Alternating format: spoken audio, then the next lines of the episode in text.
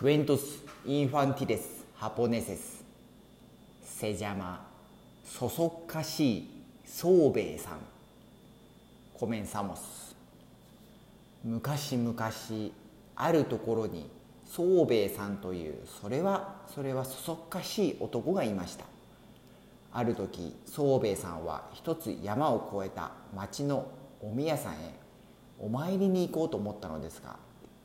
おかみさんに「明日の朝町のお宮に行くから弁当を作って枕元に置いておけ」と言いつけました。次の日目を覚ましたら宗兵衛さんそばにある弁当を急いで風呂敷に包んで家を出て行きました。参道を歩いているとずる肩ずる肩と何とも歩きにくいのでよく足元を見ると片方に草履片方に下駄を履いていました。これはしくじったと思いましたが仕方ありません。そのままずる肩ずる肩と町まで歩いていきました。お宮さんに着いた宗兵衛さんは財布から一文を出しポーンと賽銭箱に投げましたがガチャッと変な音がしたではありませんか。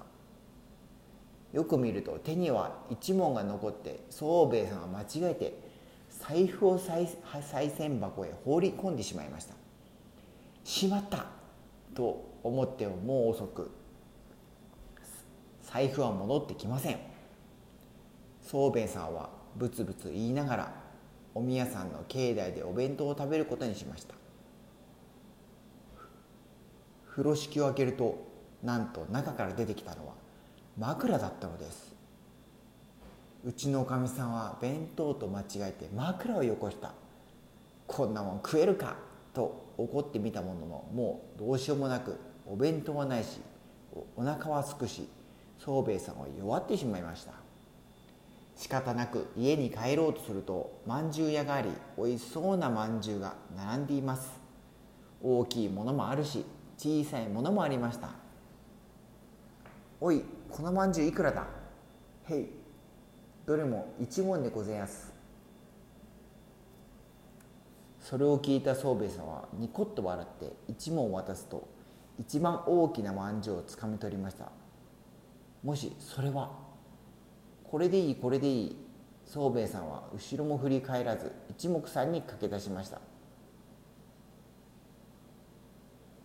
しばらく行ったところでその大きなまんじゅうをパクリと食べるとガリッと音がしてなんと前歯が欠けてしまいました。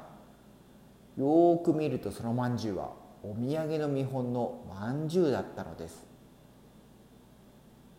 腹を立てて家に戻った宗兵衛さんはいきなりおかみさんの頭をゴツンと叩きました。すると「宗兵衛さん何さる?」そういう声が聞こえましたがおかみさんと声が違います。よく見ると隣のおかみさんでした。自分の家と間違えて隣の家に入ってしまったのです。またしくじったと思った宗兵衛さんは慌てて隣の家から飛び出しました。その時突然コロコロコロコロと雷が鳴り驚いた宗兵衛さん今度は自分の家に飛び込んで「ただいまどうもすいませんどうもすんません」と自分のおかみさんに何度も頭を下げて謝ったそうです。おしまい。